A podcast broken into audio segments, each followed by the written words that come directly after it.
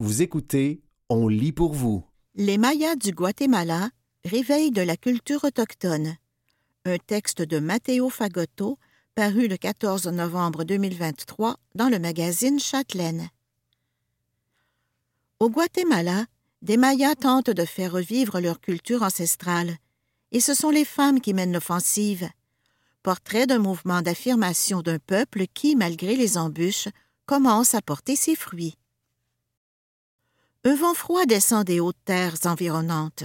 Au loin, le majestueux volcan de Fuego, le plus actif d'Amérique centrale, gronde en douceur. Assise près d'un feu de bois crépitant, Rosario Tuyuk entretient les flammes cérémonielles. Citation Regardez comme le feu est vif. Je sens que nos ancêtres sont heureux de nous savoir ici avec eux aujourd'hui. Fin de citation, s'exclame Lashkij, ou guide spirituel en Cachiquel, l'une des 21 langues mayas encore parlées au Guatemala. Elle entame les prières tout en jetant au feu des rameaux de romains et de petits bouquets de fleurs en guise d'offrande. D'une voix posée, psalmodiant parfois, elle invoque l'esprit des anciens, s'imprégnant de leur énergie et sollicitant leurs conseils à propos d'une question soumise par un villageois. Yeux noirs et cheveux ailes de corbeau, Rosario fait partie des descendantes des peuples mayas que les conquistadors espagnols ont rencontrés à leur arrivée en Amérique centrale au XVIe siècle, et qu'ils ont assimilés. Les Mayas ont été convertis au christianisme et forcés d'apprendre l'espagnol.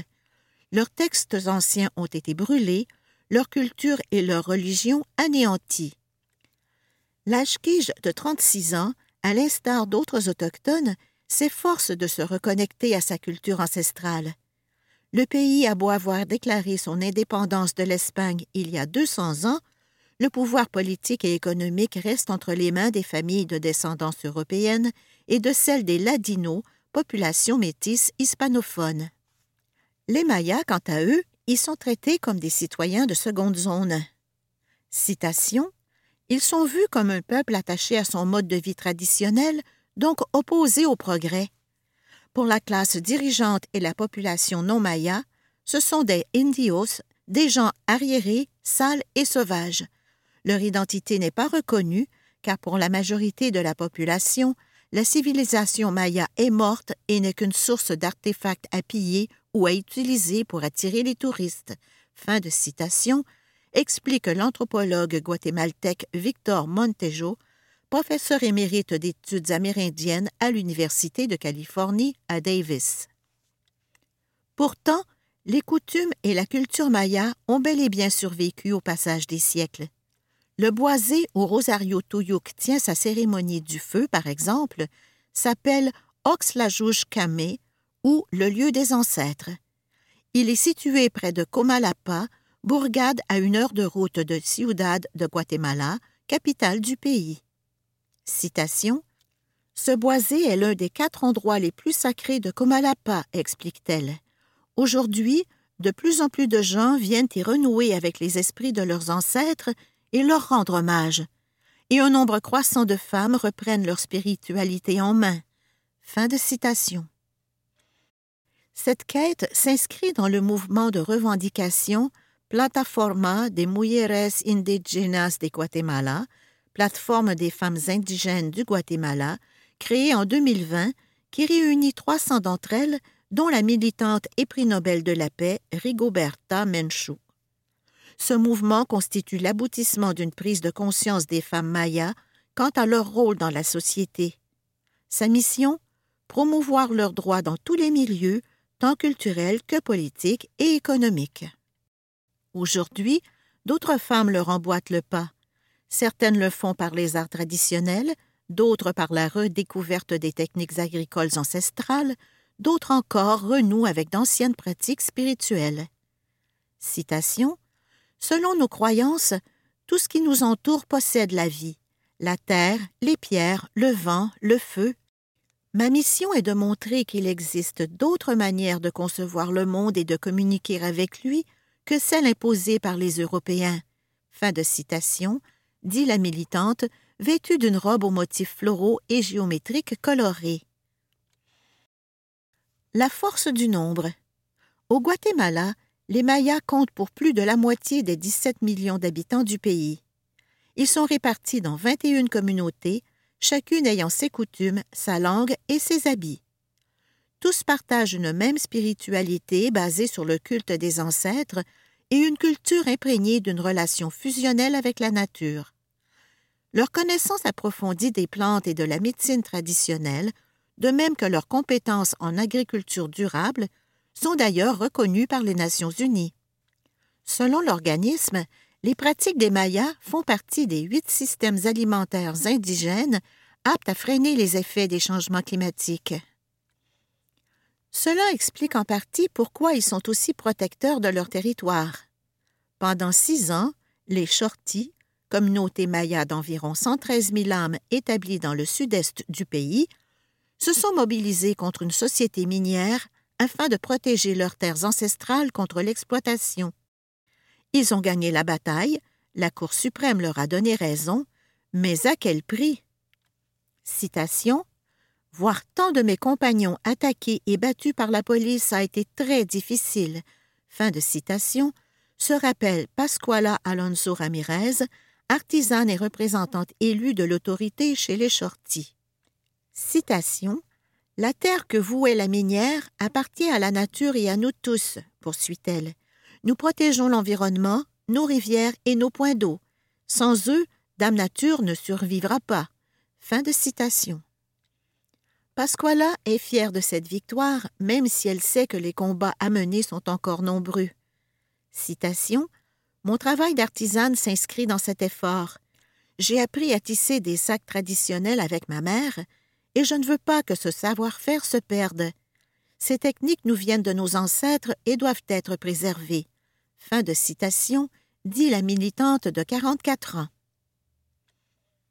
Vous écoutez Les Mayas du Guatemala, Réveil de la culture autochtone, un texte de Matteo Fagotto, paru le 14 novembre 2023 dans le magazine Châtelaine. Guerre et religion. La réaffirmation de l'identité autochtone n'est pas simple. Le Guatemala est un pays au passé trouble et des siècles d'oppression ont laissé des stigmates. La plupart des Mayas vivent dans des régions pauvres où l'accès à l'éducation et aux emplois est rare, surtout pour les femmes. Ces dernières occupent d'ailleurs toujours les rangs les plus bas de la société. Selon le plus récent recensement national, seulement 66,7% des femmes mayas sont scolarisées et à peine 10% d'entre elles sont employées dans l'économie formelle. La religion joue aussi les troubles faits. La plupart des Autochtones ont été élevés dans le catholicisme ou ont joint les rangs des églises évangéliques qui prolifèrent dans le pays. Ils sont donc nombreux à se méfier de la renaissance de leurs cultes anciens. Par exemple, beaucoup considèrent le feu comme un outil de sorcellerie, constate la guide spirituelle Rosario Tuyuk.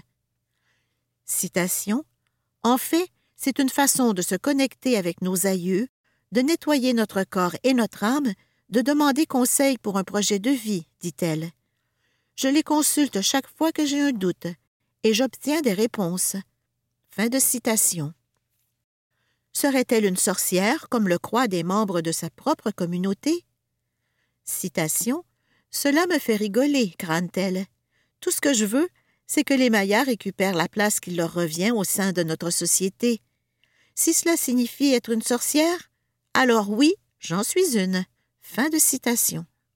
Les cérémonies ont lieu un peu partout au pays, dans les cités mayas en ruine mais nulle part ailleurs la marche vers la réappropriation de la culture maya n'est plus évidente qu'ici, à Oxlajuj-Camé, le bois sacré où Rosario tient ses cérémonies. Car avant d'être un site cérémoniel, l'endroit a servi de fosse commune pendant la guerre civile qui a sévi au Guatemala de 1960 à 1996. Né d'un conflit entre une guérilla de gauche et le gouvernement, le combat s'est transformé en une politique de terre brûlée contre les populations autochtones soupçonnées de soutenir les rebelles. Pendant 36 ans, plus de 200 000 personnes ont disparu ou ont été tuées. Selon la Commission de clarification historique parrainée par l'ONU, 83% des victimes étaient des Mayas. Des charniers découverts. Des exhumations récentes ont permis de découvrir plus de 170 cadavres rien qu'à Ox-la-Jouge-Camé. Citation Nous avons pu identifier trois de nos proches disparus pendant la guerre. Fin de citation, souligne l'artiste peintre Esther Misa. Le choc a été brutal, au point qu'elle consacre désormais la majeure partie de son œuvre aux victimes de cette guerre, visitant diverses communautés guatémaltèques pour recueillir leurs témoignages et construire une mémoire visuelle d'un chapitre sombre de l'histoire du pays. Les femmes autochtones ont été parmi les principales victimes de l'armée. Beaucoup ont été violées après que leurs fils et leurs maris ont été emmenés pour disparaître à jamais.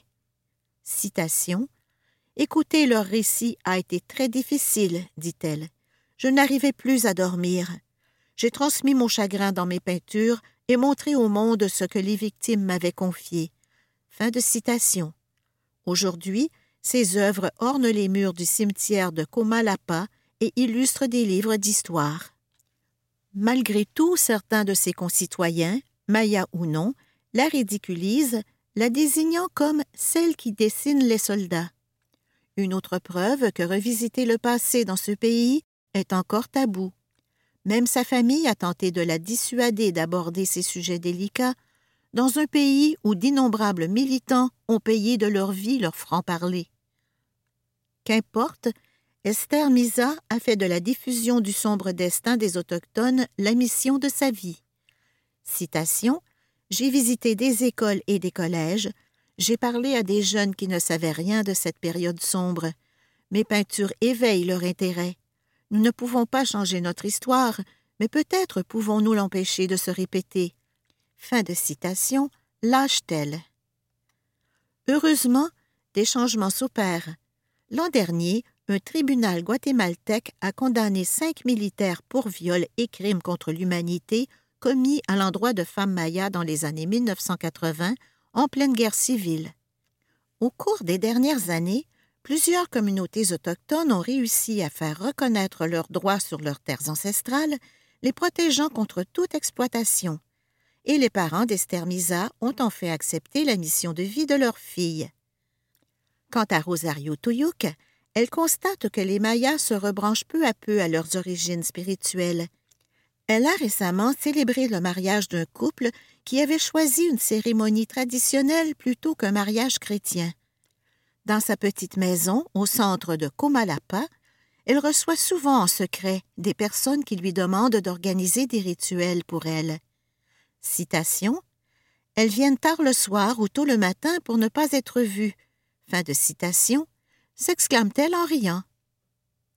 Plutôt que de s'en offusquer, Rosario y voit la preuve que la voie qu'elle et les autres militantes mayas ont choisie est irréversible. Citation du sang maya coule dans nos veines. Nous ne pouvons pas oublier d'où nous venons. Les gens continueront à me rendre visite quoi qu'il arrive, car ils savent que ces traditions sont ancrées en nous. Fin de citation. C'était Les Mayas du Guatemala, réveil de la culture autochtone. Un texte de Matteo Fagotto, paru le 14 novembre 2023 dans le magazine Châtelaine.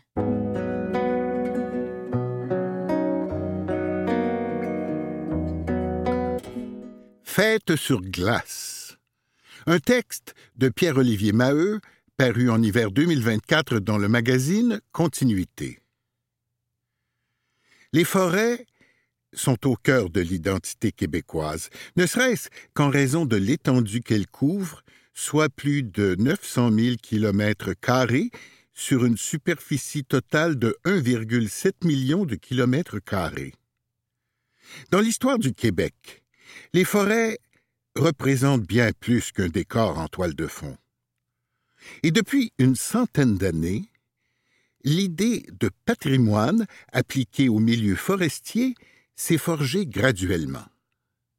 Déjà en 1928, l'interdépendance historique des forêts et de la société québécoise figurait dans un rapport officiel de Gustave Clodomir Pichet premier chef du service forestier de la province de Québec. Depuis les premiers temps de la colonie, la forêt a prodigué ses dons. Elle continuera toujours de le faire et, dans une mesure considérablement augmentée, si nous savons lui donner, à elle qui est l'actif le plus certain de notre patrimoine national, les soins qu'elle réclame. Près de cent ans plus tard, en 2008, le premier ministre Jean Charest écrivait en introduction du livre vert sur les forêts La forêt fait partie de ce que nous sommes. Nos premières entreprises étaient forestières et, de génération en génération, dans presque toutes nos régions, la vie quotidienne a été réglée par la forêt.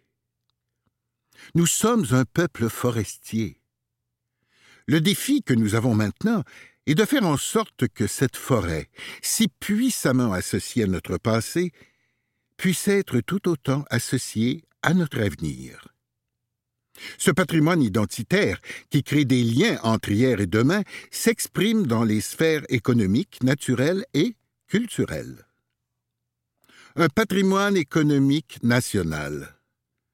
Depuis les débuts de la colonisation, les ressources tirées de la forêt ont contribué au développement économique du territoire québécois. Dans un premier temps avec l'exploitation des animaux à fourrure et ensuite avec celle du bois. Au tournant du XXe siècle, les redevances associées à l'utilisation de la matière ligneuse constituent la principale source de revenus de l'État québécois. Les premières inquiétudes pour le territoire forestier surgissent dans le dernier tiers du XIXe siècle. Les forêts du nord-est des États-Unis sont pratiquement épuisées, ce qui pousse l'industrie papetière en pleine expansion à chercher d'autres sources d'approvisionnement. Les forêts de conifères du Québec attirent les capitaux américains. Au même moment, le mouvement conservationniste prend forme aux États-Unis et se communique au Canada.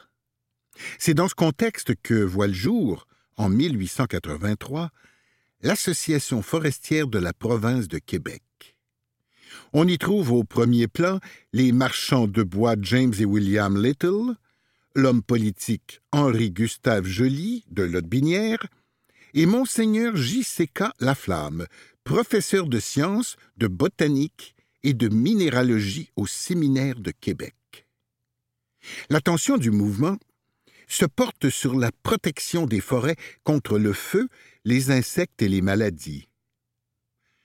On cherche également des solutions au gaspillage de la matière ligneuse alors que beaucoup d'arbres abattus sont abandonnés sur les sites de coupe. À l'approche du XXe siècle, la quasi-disparition des grands pins et autres spécimens d'envergure amène à couper des arbres plus petits, autant pour le sciage que pour la fabrication de papier.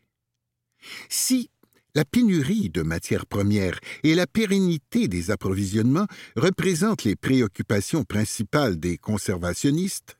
On observe aussi les problèmes générés par la déforestation.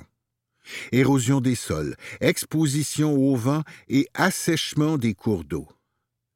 Tous ces phénomènes peuvent compromettre d'autres activités comme l'agriculture ou l'utilisation de la force hydraulique.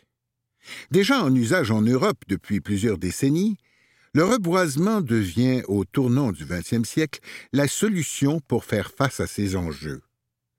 Contrairement à l'Europe et aux États-Unis, où le territoire est essentiellement privé et déboisé, le Québec est couvert de forêts dites de la couronne, à l'exception de la vallée du Saint-Laurent et du sud-ouest de la province. Cela favorise l'émergence de leur gestion par l'État dans l'intérêt du public. Le premier geste consiste à mener des inventaires afin de mieux connaître les ressources particulières à chacun des milieux forestiers et de répartir les terres entre l'exploitation forestière et la colonisation agricole en fonction de la qualité des sols. En 1905, le gouvernement envoie Gustave Clodomir Pichet, alors jeune ingénieur civil employé par la Belgo-Canadian Pulp and Paper, et Avila Bédard, finissant au séminaire de Québec pour étudier les grands principes de la sylviculture à l'Université Yale aux États-Unis. À leur retour, les deux hommes deviennent les premiers experts forestiers du Québec. Ils prennent en charge les activités du service forestier nouvellement créé au sein du ministère des Terres et Forêts. De plus, ils mettent sur pied la pépinière de Berthierville en 1908, puis l'école forestière de l'Université Laval en 1910. Un patrimoine naturel. L'immense territoire québécois comporte une diversité d'écosystèmes et de paysages forestiers.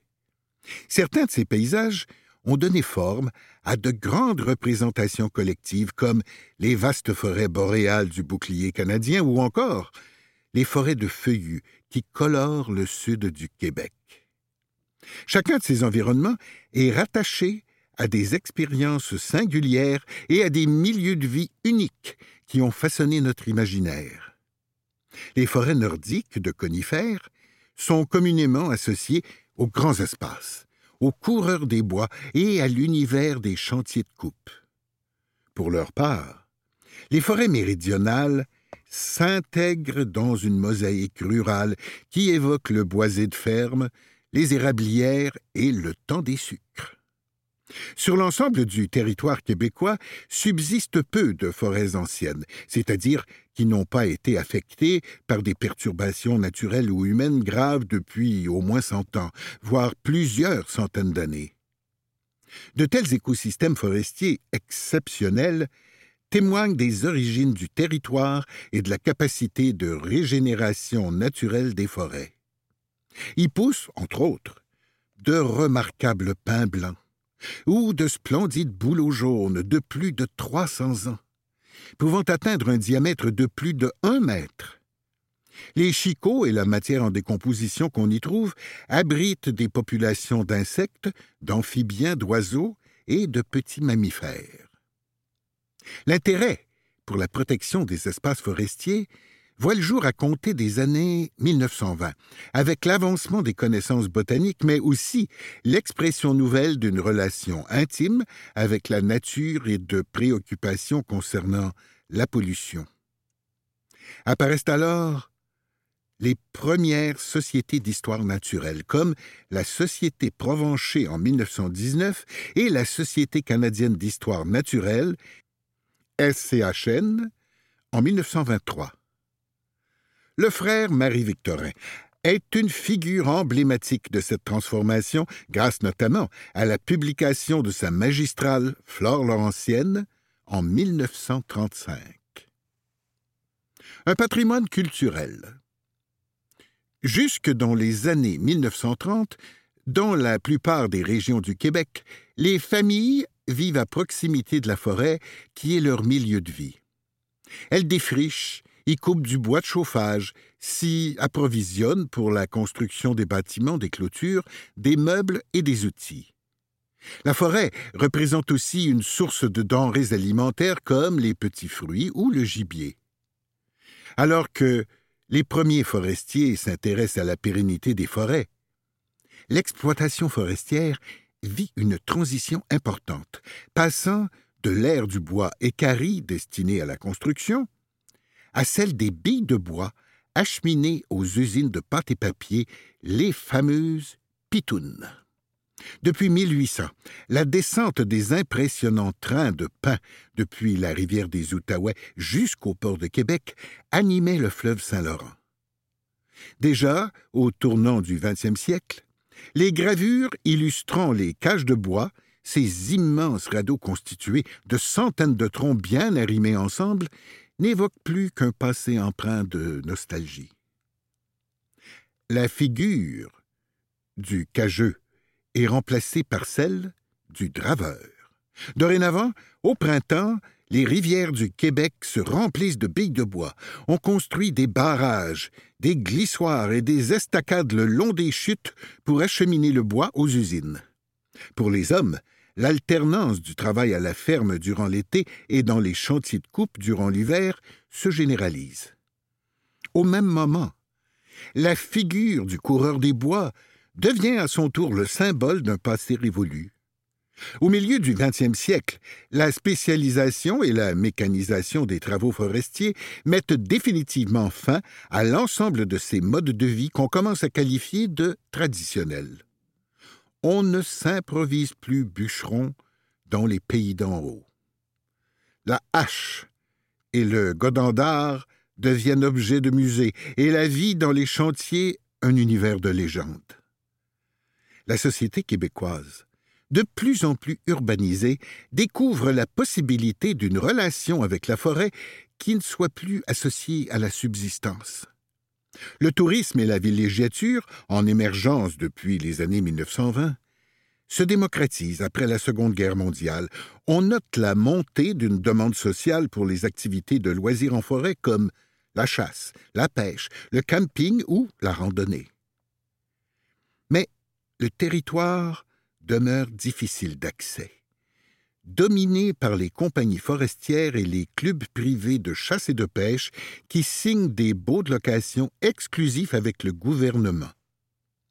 Ce n'est qu'à partir des années 1970 que les Québécois peuvent véritablement accéder au territoire forestier public, avec l'abolition des concessions forestières et des clubs privés, mais aussi grâce à la création des parcs nationaux des réserves phoniques et des zones d'exploitation contrôlées, ZEC.